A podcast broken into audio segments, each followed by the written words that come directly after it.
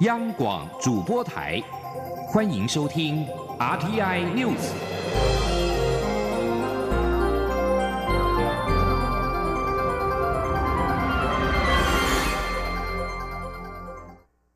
各位好，我是主播王玉伟，欢迎收听这节央广主播台提供给您的 RTI News。今天是二零一九年三月八号，新闻首先带您关注。香港人陈同佳去年来台期间杀害同行女友潘小颖之后逃回香港，但因为台港之间没有引渡协议，香港警方至今只能控告陈同佳盗窃及处理赃物罪，无法引渡陈同佳到台湾接受调查。港府近期以此案为由提出修订逃犯条例，以便个案的移交。香港《明报》七号报道。中国全国两会正在进行之际，北京当局宣称，香港修改逃犯条例并非北京要求，基本法委员会也从来没有讨论过相关的修订，建议是由台湾方面提出。陆委会在七号晚间驳斥，这完全是一派胡言，无中生有，混淆视听。陆委会指出，自香港方面提出修订逃犯条例以来，来自各界的质疑不断。有关方面应该广听谏言，深切检讨为何无法获得外界的信任。陆委会并且重申，希望港方能够以不涉及于政治的务实态度，积极考虑与台湾签订司法互助协议，从根本解决问题，以确保公平正义能够获得伸张。香港泛民主派立法会议员朱凯迪等人在七号前来到台湾的立法院拜会立委，呼吁台港政府应该要尽速沟通。对此，时代力量表示将提案要求陆委会、法务部务实解决个案的引渡，并且与香港政府协商捍卫台湾的司法主权。前天记者刘玉秋的采访报道。香港少女潘小颖在台湾被杀案，促使港府严拟修订逃犯条例与刑事事宜相互法律协助条例，允许港台两地可以一次性方式移交逃犯，引发香港泛民主派立法会议员的强烈反对，担忧香港的意见人士可能会被安插罪名后移送中国受审，也是变相将台湾纳入中国的管辖。正在台湾访问的香港泛民主派立法会议员朱凯迪、陈志全、涂景生与前议员。罗冠聪七号前往地法院拜会民进党地会馆碧玲与时代力量。他们认为，香港此次修法就是要突破过去二十多年的防火墙，让香港成为中国司法管辖区的一部分。这不仅可能会影响香港市民，还会牵涉到香港旅游、经商的台湾民众。一旦触法，就会被引渡到中国受审。罗冠聪更直指，港府修法是醉翁之意不在酒，并不是真的想引渡港女命案的嫌犯。他呼吁台港政府一定要尽快沟通。他最终真真不真的是想把这案子引渡，或是只是想要修例去打开一个破口了？我觉得这个是大概大概大大家从台港互动之中，其实看到看到一些断例了。不但只是李明哲这样子很敏感事件，其实有一些别的呃界别是非常关注，就是商界。香港本地的商界已经发生了，即便他们一直以来都是偏向支持比北京的。在呃，现在修例，他可以引渡的四十多条罪行里面，有很多是经济犯罪。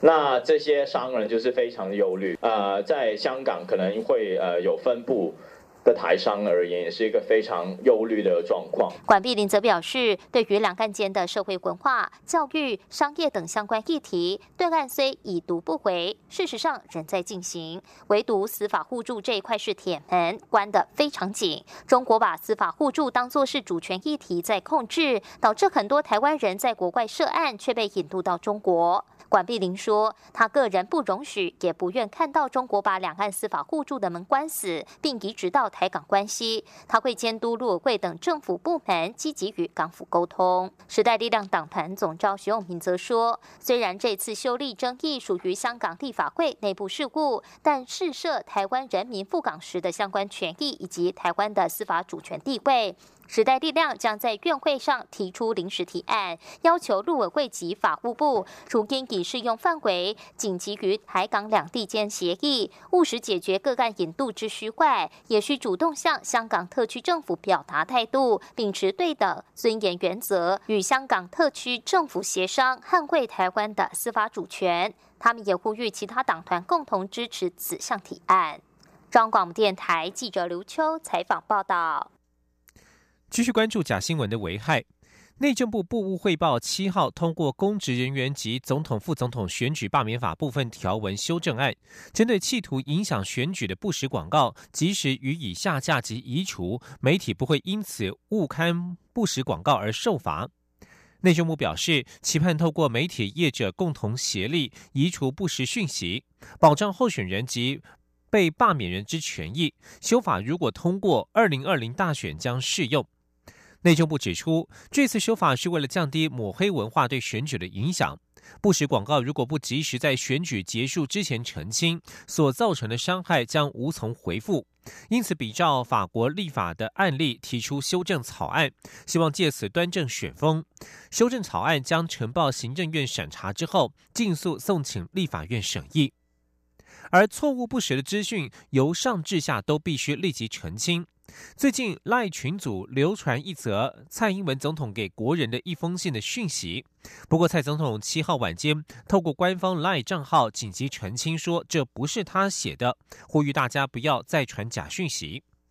民进党主席卓荣泰也在脸书发文表示，有人冒名蔡假造蔡总统写这封信，警调机关一定要揪出不法之徒，希望内政部与法务部共同努力。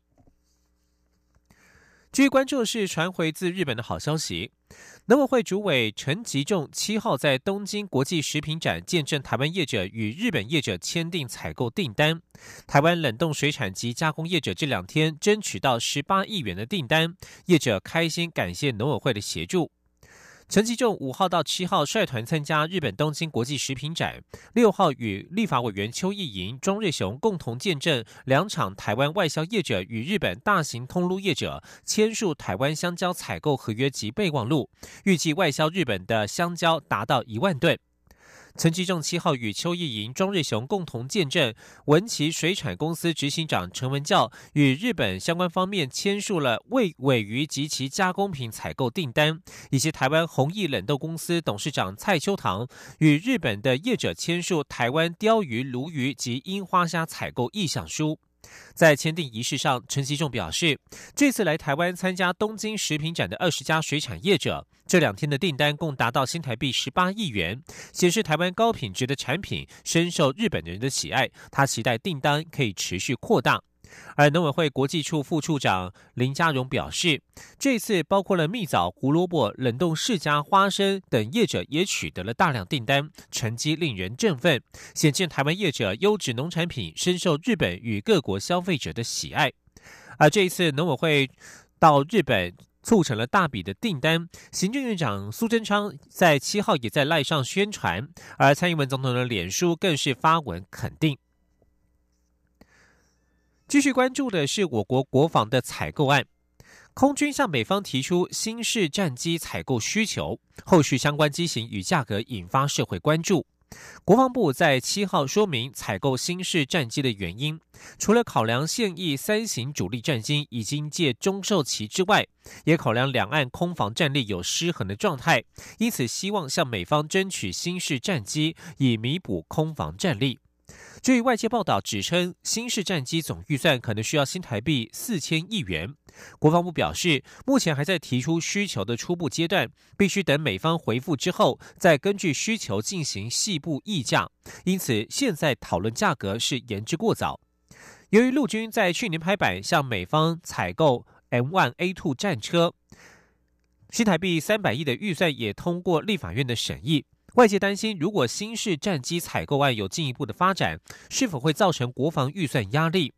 国防部战规司司长吴宝坤表示，如果真的有影响，会向行政院争取特别预算。另外，空军表示，虽然已经向美方提出新式战机采购需求，但是不会影响既有研制下一代高性能战机的规划。空军司令部计划处处长唐宏安在七号表示，代号“晨阳专案”的自制下一代高性能战机专案正委托中科院执行，目前进度正常。前央广记者肖兆平的采访报道。考量未来空防需求以及整体战力，空军已经向美方提出新式战机采购需求，但决定要买哪一款战机，国防部始终没说出口。只强调凡是符合作战需求，都是采购选项之一。空军司令部计划处处长唐洪安说：“不管是 F 十五、F 十八，或是 F 十六，甚至是 F 三十五，哦，都是我们的选项。哦，我刚刚一开始我就强调，只要符合我们作战的需求，都是我们的选项之一。而且在我们的相关的信函里面都不会提到相关的机型，是看美军啊美方当时他供售给我们，我们来再做选项。换言之，军方依旧把 F 三十五列为采购选项。”只是在这样的基础上，是否会影响国机国造的发展？唐洪安表示，为了落实国防自主，空军有一套名为“城阳专案”的下一代高性能战机研制计划，目前进度都很正常。他说：“呃，我们有伪中科院，啊，而且中科院结合了民间的一些相关的大学，啊，有做一些研究案，啊，我刚刚也报告过了，就是我们的城阳专案。”这样之外呢，也就是我们所希望我们下一代我们国机国造的高性能战斗机。啊，那刚刚也报告过了，现在相关的进度呢，都按照啊我们所按照我们的 PIPT 所管制会议里面的各个节点啊在做执行。啊，现阶段的进度来讲的话呢，都是正常的。另一方面，针对空军正在进行的一百四十四架 F 十六 AB 型战机升级工作，唐洪安表示，虽然进度落后。但每个月空军都会和 A I T、汉翔以及洛马公司进行四方会谈，不仅检讨购改内容，也要汉翔达到一年提交二十四架的进度要求。中央广播电台记者肖兆平采访报道。国军向美国提出新式战机采购需求，美国在台协会 A I T 七号表示不评论。个别军售案，但重申美国政府将持续依据《台湾关系法》提供台湾足以维持足够自我防卫能力的物资和服务。AIT 发言人孟宇和表示，美台之间有坚实的防卫合作关系，这也是双方非官方关系当中的一部分。美国政府将持续与国会沟通，评估台湾的防卫需求。而对于国防部向美方提出新式战机采购需求，美台商会会长韩如博表示，这一项军购案符合台湾关系法要求，美方提供台湾武器以自我防卫，将能够有效提升台湾的防空能力。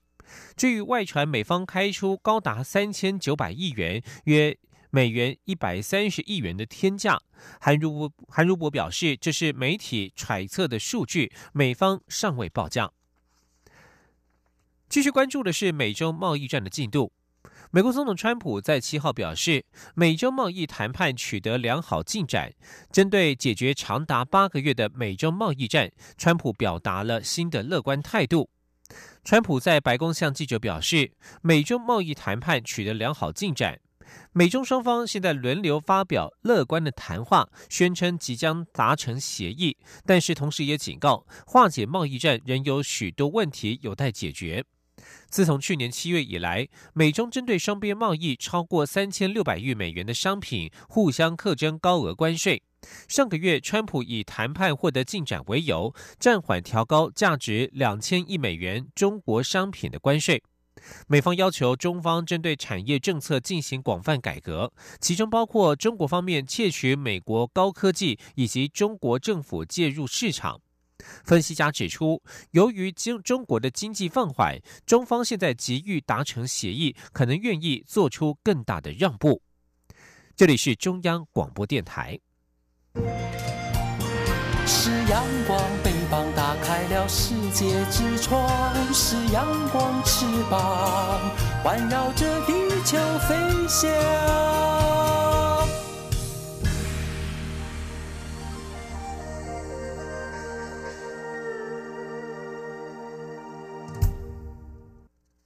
各位好，我是主播王玉伟，欢迎继续收听新闻，关注国内的社会焦点。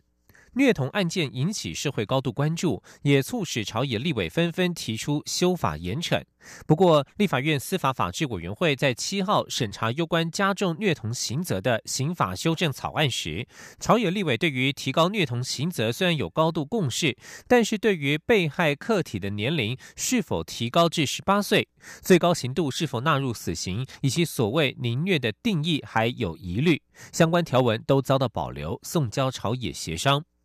法务部修正刑法，提出将虐童致死最高刑度提高到无期徒刑的草案，但是与立委及许多民众主张的死刑有落差，引发讨论。法务部长蔡清祥七号主动说明，由于虐童没有杀人的故意，是加重结果犯，因此刑度与杀人罪不同。前天记者欧阳梦平的采访报道。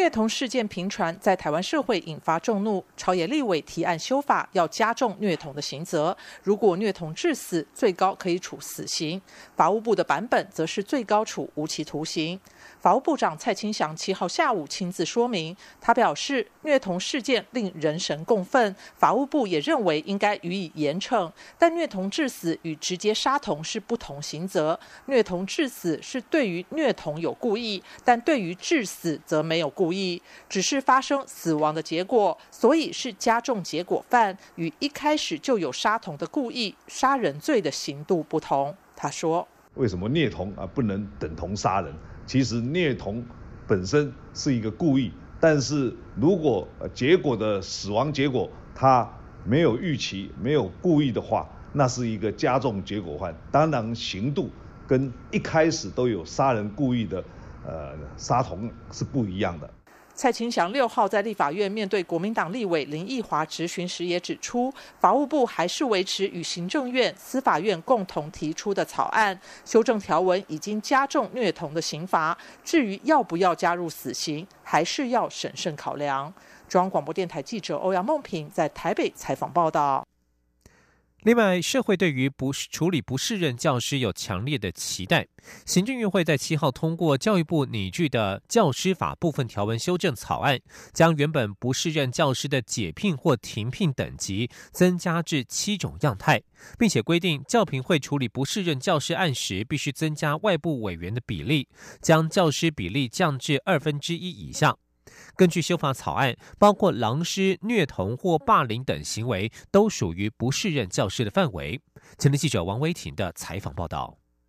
行政院会七号通过教师法部分条文修正草案，完善不适任教师的处理机制。草案修改第十四条、第十五条、第十六条、第十八条、第二十一条和第二十二条，将原本不适任教师解聘、不续聘、停聘的处置样态，依照情节轻重程度不同，细分为七种，包括终身解聘、解聘一至四年、解聘或不续聘且不得在原校任教、终局停聘、当然暂时停聘。暂时停聘与资遣，让各校教师评审委员会审议结果更为一致。为了避免老师在教评会有压力，这次修法也调整教评会在处理不适任教师案的结构，需增聘校外专家学者担任委员，教师代表比例降至二分之一以下。教育部师资培育及艺术教育司长郑渊泉说。那这样的话，可以舒缓所谓的压力，呃，可以提供一个更公平公正的一个呃机会。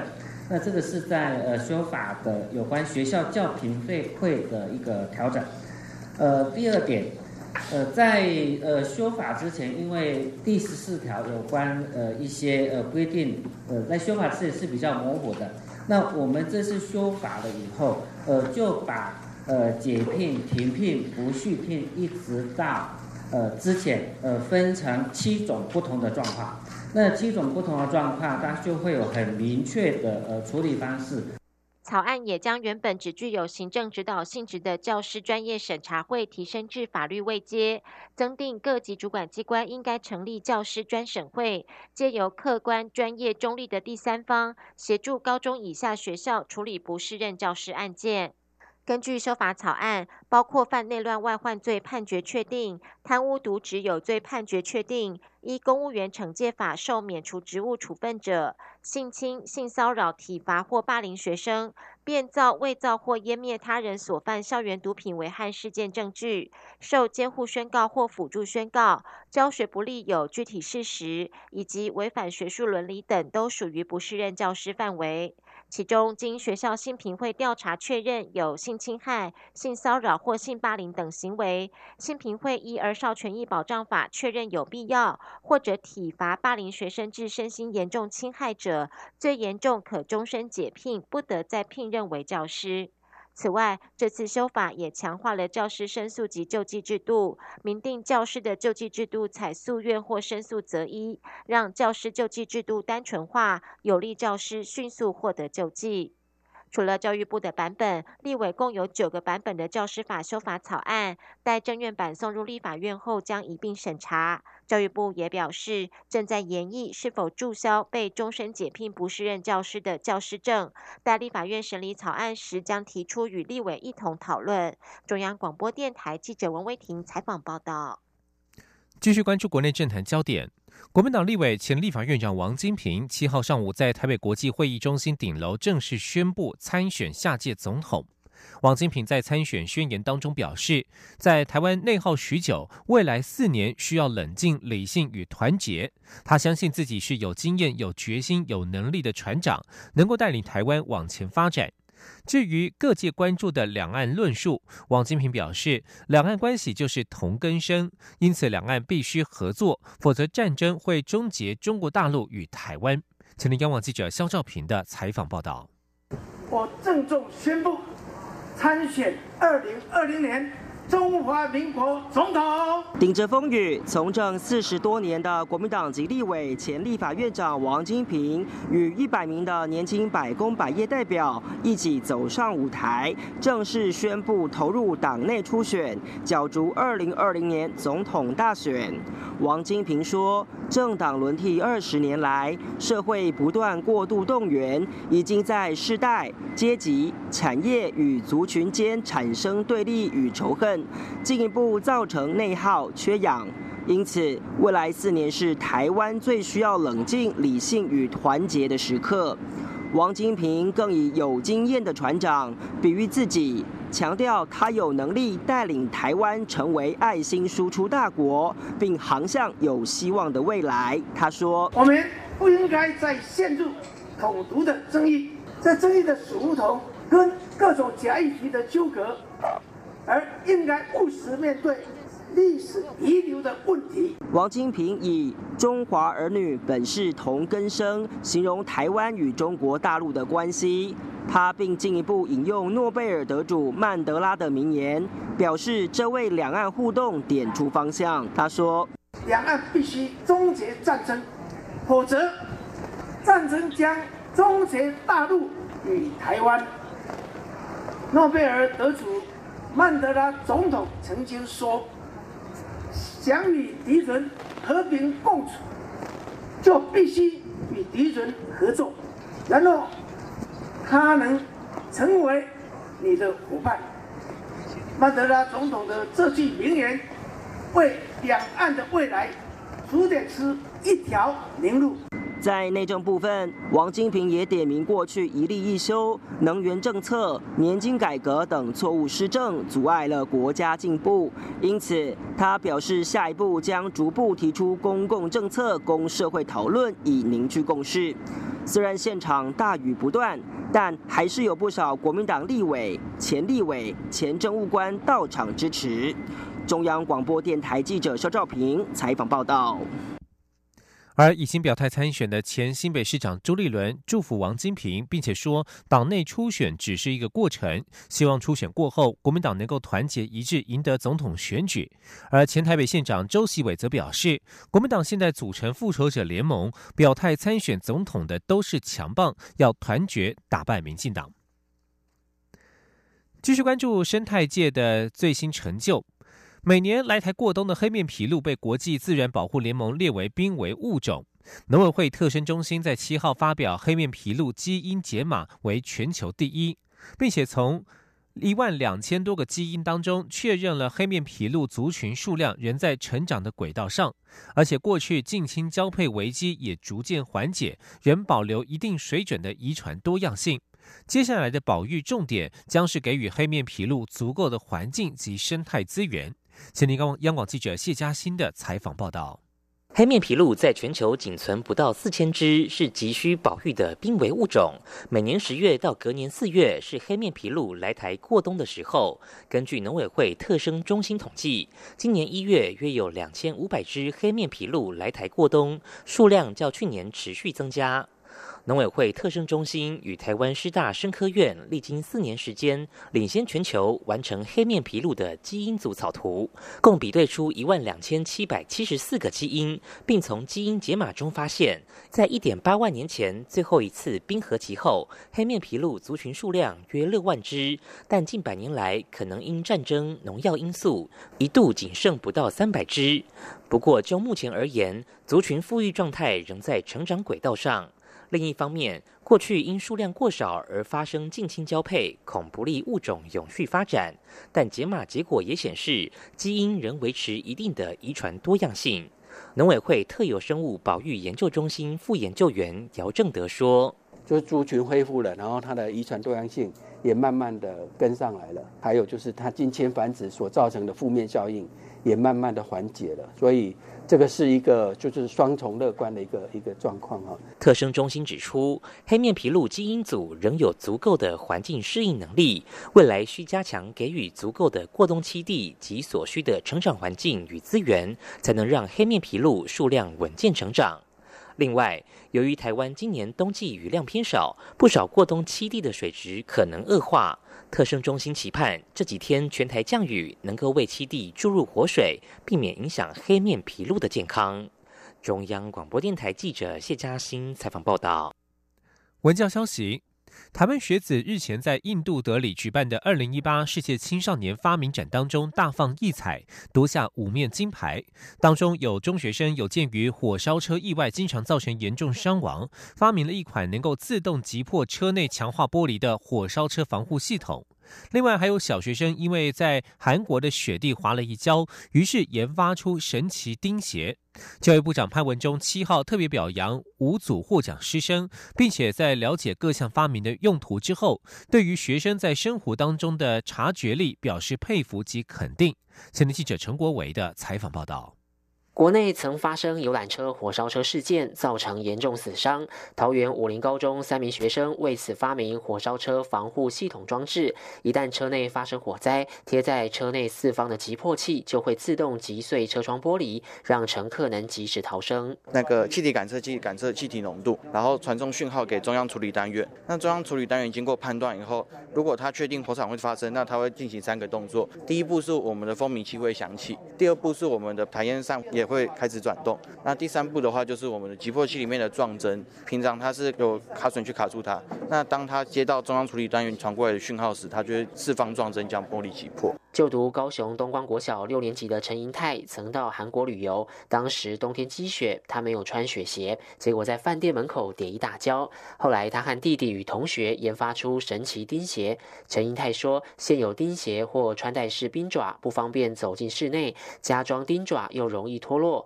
他们设计的钉鞋透过齿轮带动鞋底升降，能使钉爪适时外露或隐藏。将在鞋底旁边的这个红色操纵杆呢往前推的时候呢，鞋底就会往上，那隐藏在里面的钉子呢就会跑出来。那我们呢，只要在进入室内前呢，再把那个操纵杆往后搬呢，鞋底就会往下，那钉子就会被藏在里面。IEYI 世界青少年发明展以六岁到十九岁的学生为主要参赛对象，每年由各会员国轮流举办。最近一届在印度举行，我国有三十六件作品参赛，最后荣获五面金牌。教育部长潘文忠七号特别表扬获奖师生，还特别对陈银泰说：“现在就能研发出神奇钉鞋，或许往后可以解决汽车在下雪时要加装雪链的问题。”潘文忠也感谢指导老师们平时对这群学生的脑。脑力激荡，才能创造出许多好的发明作品，让台湾能在国际发明展中金光闪闪。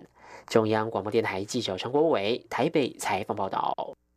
新闻最后关心一则国际消息：美国专家七号表示，随着发射台的重建工程快速进行，北韩西西海卫星发射场显然已经恢复到正常作业状态。美国总统川普与北韩领导人金正恩上周在越南河内进行第二次峰会，但以破局收场，令外界相当关注北韩近期的动态。金正恩在平壤与南韩总统文在寅举行峰会时，同意关闭西海卫星发射场作为建立互信的一部分，但根据卫星图像图像显示，在上周川金二会之前，北韩西海卫星发射场就已经开始进行相关的活动。对于卫星发射场恢复运作，美国七号表示，美方已经准备与北韩进行建设性协商。以上新闻由王玉伟编辑播报，谢谢收听。